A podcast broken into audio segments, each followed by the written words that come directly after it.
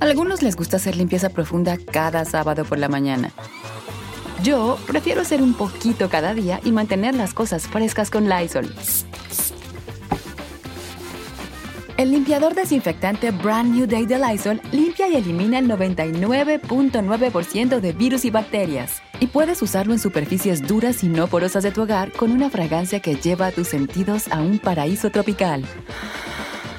No solo limpies, limpia con Lysol.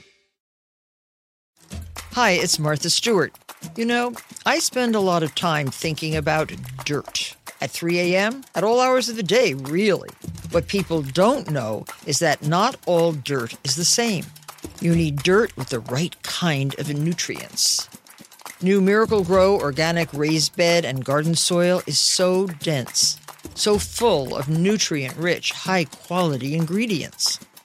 Miracle Grow is simply the best.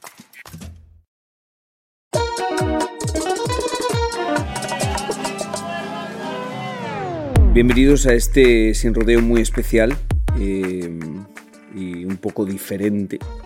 La semana pasada murieron 19 niños y dos maestros en una escuela aquí en Estados Unidos que se llama Uvalde, en el estado de Texas.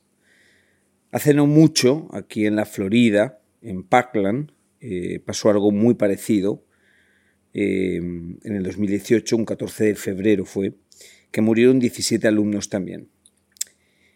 Aunque, bueno, desafortunadamente nos encontramos en esta situación, pero tengo, es un placer hablar contigo, Camila Ponte. Camila Ponte es la mamá de Nelson Alejandro, que es un sobreviviente de la masacre de Parkland. También hay que decir que el asesino de esos 17 niños, Nicolás Cruz, que han pasado ya, a ver, 18, 19, 20, 21, 22, casi cuatro años, aún no le tienen una sentencia. Así. Así es. Entonces, la primera pregunta que te hago, eh, asumo que cada vez que pasa esto, que desafortunadamente en Estados Unidos pasa muchísimo, todo se revive de nuevo. Así es. Lamentablemente es como, es, todo se exacerba. Es como, como si recordara ese mismito día que ocurrió la tragedia en el 2018 es como volver a vivir todo eso. A pesar de que, obvio, no estamos en Uvalde y no estamos en Texas, se siente el dolor y se siente la agonía, se siente la misma atmósfera y ambiente como si estuviéramos allí. ¿Me puedes describir cómo fue ese día para ti? ¿Cómo es el día de un padre que vive esa tragedia en Estados Unidos que ha pasado, yo creo, me imagino que ha sido cientos de veces? Cómo se vive cuando me imagino que lo primero que pasa es que os hacen, os llaman de algún sitio para deciros que está pasando algo en el colegio. Correcto. Em, ese día específicamente yo recibo una, llamada, yo me entero por accidente porque yo estoy trabajando. Recibo una llamada de, mi supervisora o de, de la gerente mía en ese momento. Y ella simplemente me pregunta, solamente te estoy llamando para saber si tu hijo está bien. Y yo le digo que mi hijo está bien, ¿qué pasó con mi hijo? me dice, oh, ¿no sabías? Y yo, no, ¿qué pasó? Y me dice, ay, hay un, un acting shooting, un tiroteo en, en Stoneman Douglas. Y ahí mismo se me cae el celular, empiezo a temblar, yo no podía hablar, porque rápidamente la vida de uno es, es como si fuera una película, todo te pasa, la vida te pasa frente sin, sin tú poder ni siquiera respirar. Todo pasa como en un segundo y rápido empiezan las preguntas, tu hijo está bien, tu hijo no está bien, ¿dónde está? Y contestando tu pregunta, ¿cómo yo puedo describir cómo yo me sentía como mamá y mi esposo como papá? Es como si te echaran un balde de agua fría. Como si yo agarrara ahora mismo un balde lleno de agua fría, y te lo echara por encima, que tú te paralizas, no te puedes mover, tú ensayas muchas cosas que tú dices que vas a hacer cuando estás en esta situación, pero lamentablemente cuando te enfrentas a la situación te encuentras con que no sabes qué hacer, no sabes qué actuar. Me imagino que fuisteis directamente a las afueras del colegio. Bueno, eso es una muy buena pregunta. Se intentó. Mi esposo rompió récord manejando desde Miami, donde trabajaba, hasta Parkland, que usualmente con tráfico, puede ser una hora y media, sin tráfico son 50 minutos y él llegó en menos de media hora. No nos preguntes cómo al colegio, él llega primero que yo. Yo estoy aproximadamente como 35 40 minutos del colegio. En lo que termina mi shock, me monto en el carro y trato de manejar hasta allí. No me preguntes cómo llegué. Habían barricadas completamente todas, todas las entradas porque yo vivo a una cuadra literal. Mis hijos van a la escuela, iban a la escuela en bicicleta o a pie porque yo vivo literalmente a una cuadra del colegio. ¿Cómo yo llegué ahí? No me pregunte. Yo, Mari, no me preguntes, porque yo llegué súper rápido. Me estacioné aquí en mi casa y como todas las carreteras estaban bloqueadas, yo tuve que dejar mi carro en mi casa. Así como una loquita me monté en una bicicleta y arranqué para tratar de saber dónde estaba mi hijo y cómo estaba mi hijo. Literalmente así fue. Eh, ¿En ese momento se piensa lo peor? Sí, se piensa lo peor porque las últimas palabras que yo tuve con mi hijo por teléfono fue básicamente, mami, eh, tengo que colgar el teléfono porque él, él estaba escondido. Y él no podía hablar porque Nicolás Cruz estaba ahí. Y él tenía que colgar el teléfono porque si no iban a saber dónde él estaba escondido. Claro, Nicolás Cruz es el asesino. Correcto. Entonces, mi esposo se mantuvo la mayor parte del tiempo con él en el teléfono.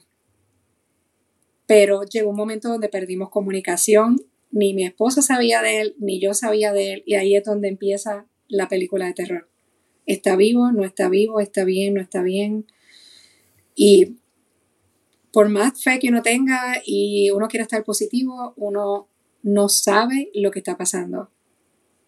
Todo se te va en blanco. Es como, como te dije, como si te echaran un balde de agua, te paralizas, no sabes ni qué hacer.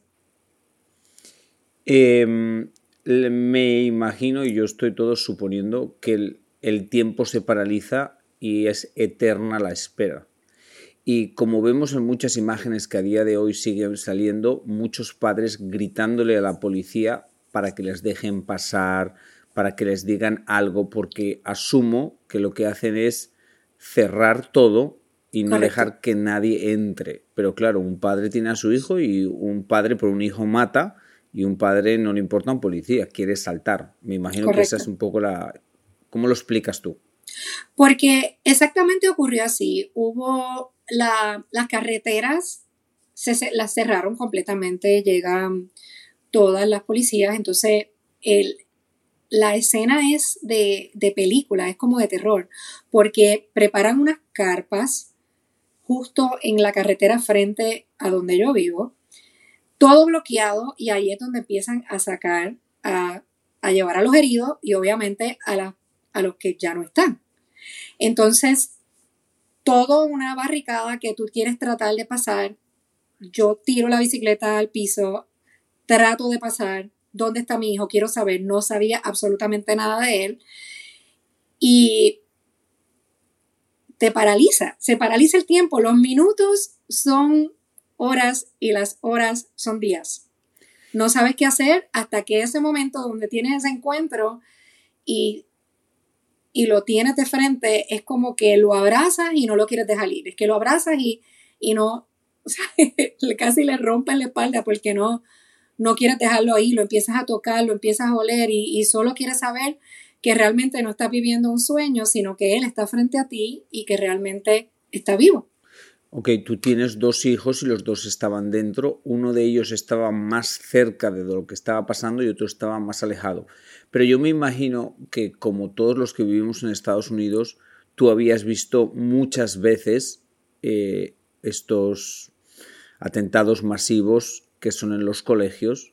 Correcto. Eh, yo como no soy padre, los he visto y me he quedado en shock, pero nunca he pensado, bueno, mi hijo puede estar en un colegio. ¿Tú alguna vez imaginaste que te iba a pasar en tu colegio o cuando lo ves siempre lo ves lejano? Nunca te imaginas que te va a pasar en tu colegio. Cuando nosotros nos mudamos de Puerto Rico para acá, hace siete años, escapando de, de la criminalidad y escapando de muchas cosas, fuimos bien cautelosas a la hora de, de seleccionar una ciudad donde vivir. Queríamos una ciudad tranquila, una ciudad con pocos habitantes, una escuela o un colegio donde fuera prácticamente perfecto todo. Perfecto. Como padre, uno quiere lo mejor para sus hijos y eso es lo que uno busca. Teníamos la tranquilidad de que sabíamos que estas cosas pasaban en los Estados Unidos, pero al ser tan cautelosos a la hora de escoger todo esto, jamás y nunca pensamos que esto pudiera estar tan cerca como a una cuadra de nuestra casa. Y es como yo puse un escrito recientemente, tú puedes tener todos los ensayos, tú puedes ensayar con tu familia, si ocurre esto, ¿qué vas a hacer? Si ocurre lo otro, ¿qué vas a hacer? Pero a la hora de la verdad, yo, Mari, tú no sabes cómo tú vas a reaccionar.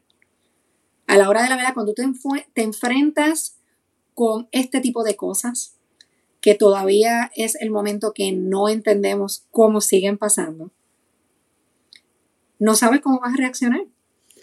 Entonces asumo que nunca te imaginaste que ibas a vivir eso. No. Y muchísimo menos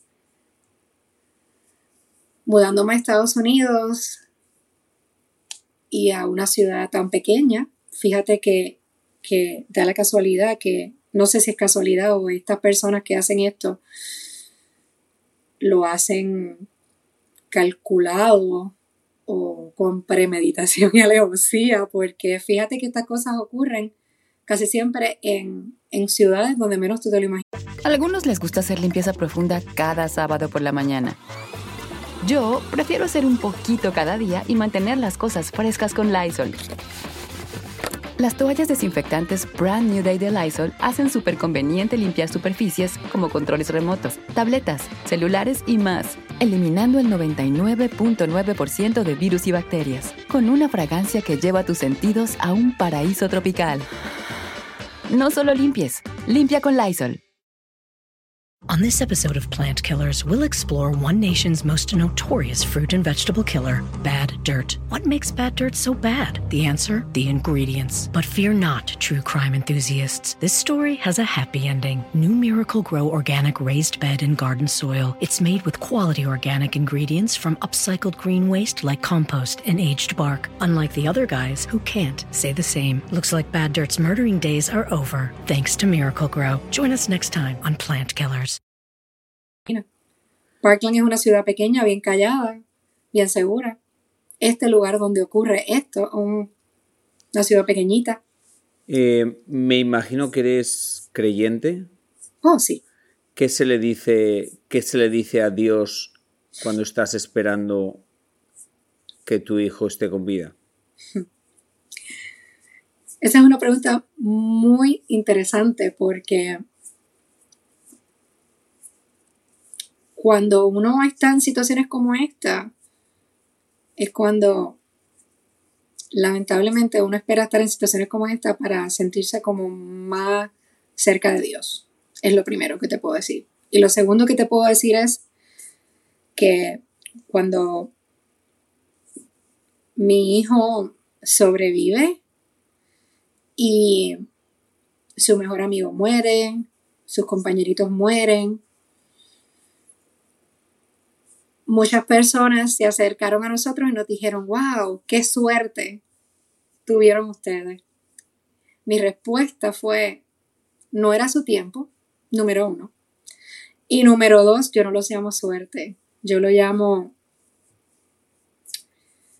que Dios tiene un propósito para él y por algo él está todavía aquí. No era su momento. Y alguien te puede preguntar, ¿y por qué los otros sí y el tuyo no? Pregunta la tengo a diario. Cada vez que ocurren estas cosas, vuelve la misma historia, la misma pregunta, la misma incógnita. Y yo lo veo de esta forma. Y te soy bien sincera, yo, Mari, bien sincera. Yo pienso que la vida, y esta es mi manera de pensar, no tienes que estar de acuerdo, pero yo pienso que cada uno de nosotros venimos a, a la tierra con un librito.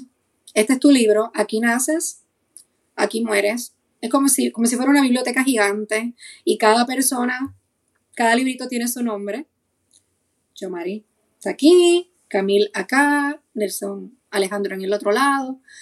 Y Dios sabe cuando tú naces y Dios sabe cuando tú vas a morir. Hasta que tu misión en la tierra no esté completada, tú no te vas. Contestando tu pregunta, ¿por qué los otros sí, los otros sí y míos no? Volvemos. Solo Dios lo sabe. Solo Dios sabe porque Él está aquí y cuál va a ser su misión en la tierra antes de partir. Ojo, que es una pregunta un poco complicada y es un poquito delicada, pero oh, yo, yo, sé que, que, me ha tocado a veces entrevistar a gente y muchas veces se, hacen la pregunta, ¿por qué a mi hijo sí? ¿Por qué fue mi hijo el que se fue y no otros niños? Entonces, me imagino que es algo que pasa eh, por la mente de muchas personas cuando están en esa situación. Siguiente cosa, obviamente hay que entender que en este país, en Estados Unidos, por ejemplo, ahora en Texas, hay una ley en la que un chaval de 18 años con dinero para comprar un arma puede ir ilegalmente comprar un arma que en otros países nada más se usa para una guerra, que es un arma repetidora. Correcto. Entonces, ese es el gran problema. Por eso en, este país pasa, porque problemas con salud mental hay en todos los países, lo que no, no en todos los países cualquiera puede comprar un arma repetidora. Pero yo asumo que cuando termina todo y pasa la masacre, todos los papás queréis hacer un cambio. Correcto. Eso es correcto, ¿no? Oh, claro, claro que sí. ¿Qué pasa que luego no hay un cambio? ¿Por qué ha pasado tantos shootings, que este año van como 150 shootings? ¿Por qué ha pasado tanto que luego hay tanta gente dolida con ganas de un cambio, tantos papás que han perdido sus hijos por un asesino que llevaba un arma repetidora, pero nunca ha cambiado nada. ¿Cuál es la explicación que tú tienes? Me siento como un nudo en el pecho cada vez que tengo que, contestar esta pregunta porque es una, es una contestación extremadamente controversial, obvio. Y es difícil de responder. Te voy a decir por qué. Cuando ocurren estos eventos, que están fresquecitos en la mente de todos nosotros. Queremos tomar acción y hacer algo. Viene el elemento político, que no nos gusta hablar del tema, pero lamentablemente hay que decirlo. El elemento político, donde vivimos en una nación donde todo lo quieren vincular al, al ámbito político, donde yo no entiendo como mamá de un adolescente sobreviviente de una masacre, cómo todavía somos tan ignorantes, pongámoslo así, de querer llevar esto a un plano político cuando no es política. Esto es vidas. Tenemos 18 años. No podemos ir al mercado a comprar una cerveza, pero podemos ir a la tienda a comprar un rifle de asalto. No podemos alquilar un carro hasta tener 25 años pero sí podemos ir a comprar todas las municiones que querramos sin limitaciones. Contestando tu pregunta, el problema es que la memoria es muy corta. Pasa de así a nada. No toman acción por temor, no quieren hablar por temor. Ay, es que si hablo, ¿qué va a pasar? Las personas arriba en, las posiciones políticas, todos aquellos que tienen el poder en sus manos de poder tomar decisiones que pueden ayudar a esto. Yo no sé si tú lo tienes que haber visto, tú has visto el monito que es así, así y así. Sí. Eso es lo que hacen. Yo no escucho nada, yo no veo nada. El, em, el, emoji, que se tapa la boca, los ojos y el oído. Correcto.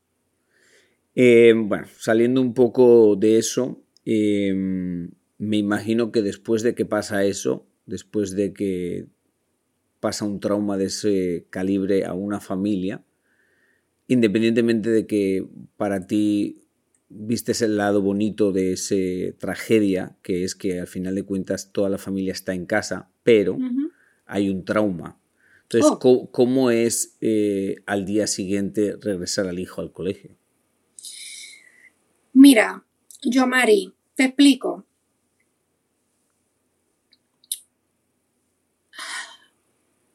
Es una sensación de impotencia. Yo lo pongo así, una sensación de impotencia. ¿Por qué?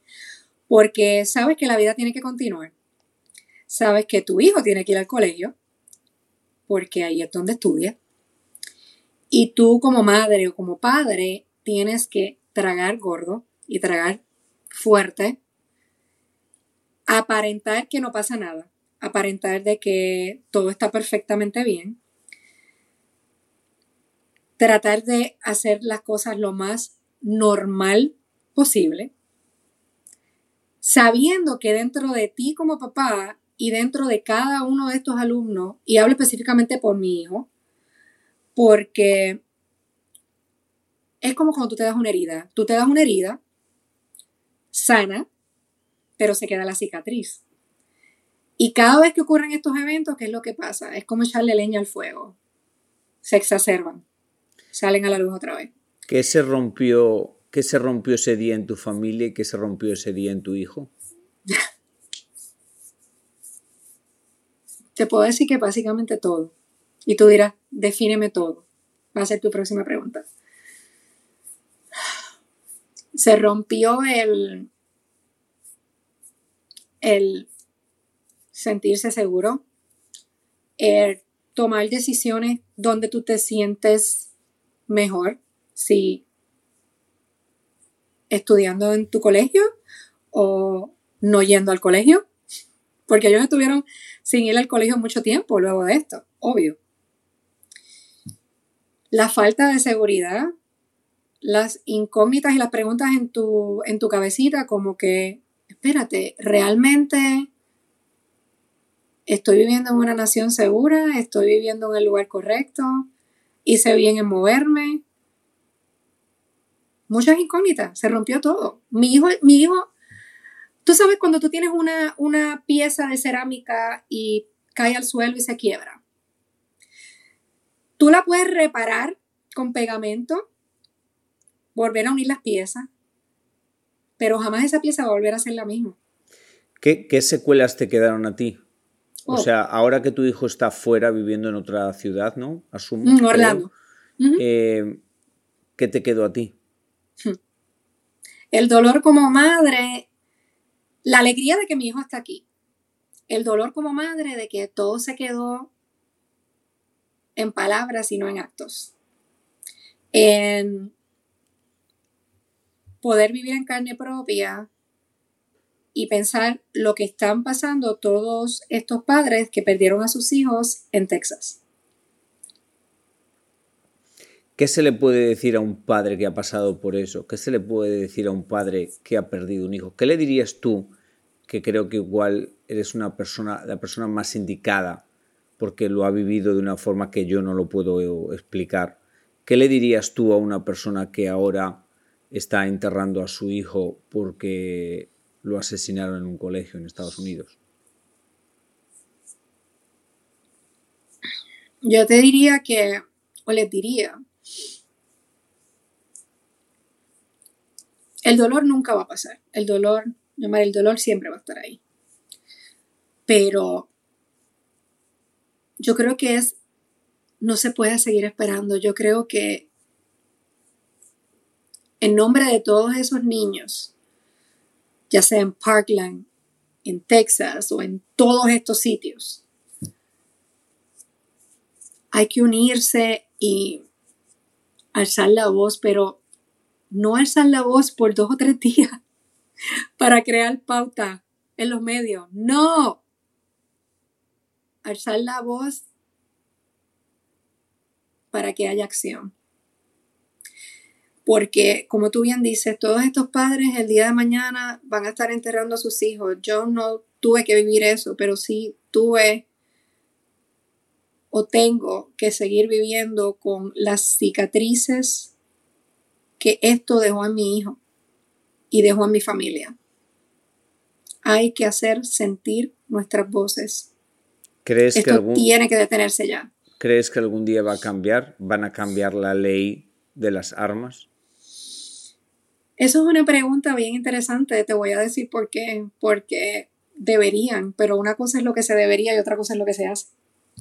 Porque volvemos al tema original, todo es tan controversial, todo lo quieren unir a la política, todo, todo quiere ser encajonado a que si hago esto soy de este partido, si no hago esto soy del otro partido. El día que, que mi opinión, volvemos, no tienes que estar de acuerdo, el día que todos estos políticos se unan en una sola dirección, yo creo que va a ser el día donde vamos a tener una nación mucho más segura. Sí. Independientemente de, de, color, independientemente de partido, yo creo que esto es, vamos a sentarnos en una mesa redonda, vamos a enumerar cada una de las tragedias que han ocurrido en los Estados Unidos en las pasadas décadas. No tenemos que ir tan lejos, en la pasada década, pongámoslo así. Y vamos a tomar acción. Una cosa tan sencilla como esa. Yo hasta me presto, yo hasta me presto como madre a unirme a cualquier tipo de movimiento que se pueda hacer, pero para llegar a acción, no para levantarme, caminar, hacer marchas y lo que sea, porque ¿para qué? Todo se quedó, se marchó, se hizo todo lo que había. A algunos les gusta hacer limpieza profunda cada sábado por la mañana. Yo prefiero hacer un poquito cada día y mantener las cosas frescas con Lysol. El limpiador multiusos de Lysol limpia y elimina el 99.9% de virus y bacterias. Y puedes usarlo en superficies duras no porosas de la cocina, baño y otras áreas de tu casa. No solo limpies, limpia con Lysol. On this episode of Plant Killers, we'll explore one nation's most notorious fruit and vegetable killer, bad dirt. What makes bad dirt so bad? The answer? The ingredients. But fear not, true crime enthusiasts. This story has a happy ending. New Miracle Grow organic raised bed and garden soil. It's made with quality organic ingredients from upcycled green waste like compost and aged bark. Unlike the other guys who can't say the same. Looks like Bad Dirt's murdering days are over. Thanks to Miracle Grow. Join us next time on Plant Killers. Que hacer. Parkland fue en el 2018, estamos en el 2022. No ha pasado nada. No, yo creo, que, nada. Yo, yo, creo que estamos peor, oh, desafortunadamente. Claro. Eh, bueno, eh, yo sum, sumaré a eso que sí que estoy contigo en el tema político, eh, pero que no nos olvidemos nunca que vivimos en un país que es una democracia y que nosotros elegimos los políticos que queremos que estén Oh, arriba. Y en este caso, eh, en Texas, la ley que está puesta, pues hay mucha gente que no está a favor, pero hay otra mucha gente que está a favor. Y por eso los, los eh, políticos que están en el poder no quitan las leyes porque si quitan las leyes pierden muchos votos. Pero bueno, eso es otro tema mucho más largo. Camil, millones... Pierden votos, pero ¿qué tal la cantidad de vida que estamos peleando? Pero es que en este país el dinero está por delante de las vidas, desafortunadamente. Increíble. Eh, Camil, un placer, millones de gracias. Eh, eh, quería hacer esto, pero sé que era un tema muy delicado y fuiste la perfecta para que todos podamos un poco entender de una manera más específica por alguien que lo ha vivido lo que es ese proceso. Así que te lo agradezco eternamente. No, gracias, gracias a ti, Yomari, por darme la oportunidad de poderme expresar y, y honestamente es un vacío, como te dije, un, un frasco, una pieza rota. Esas cicatrices van a estar ahí. Cada vez que ocurre algo, es como volver a nacer o revivir todas y cada una de las cosas que se vivió ese 14 de febrero del 2018. El Día del Amor y la Amistad. Imagínate, ¿Qué te parece? Imagínate, te mando un abrazo fuerte y Recibo. a Gracias. usted, a usted que me escucha, yo siempre cierro este podcast diciendo que Diosito te ponga donde más puedas brillar, pero esta vez lo cierraré de una forma diferente por primera vez. Diré que siento que todo lo que pasa en el mundo en el que vivimos no es problema de otros y no es culpa de otros, es problema nuestro y es culpa nuestra. Ah, Entonces todos tenemos un poder de cambiar algo, en este caso un voto para cambiar algo. Ah, sí. Eh, anyway, hasta la semana que viene, gracias por escucharme.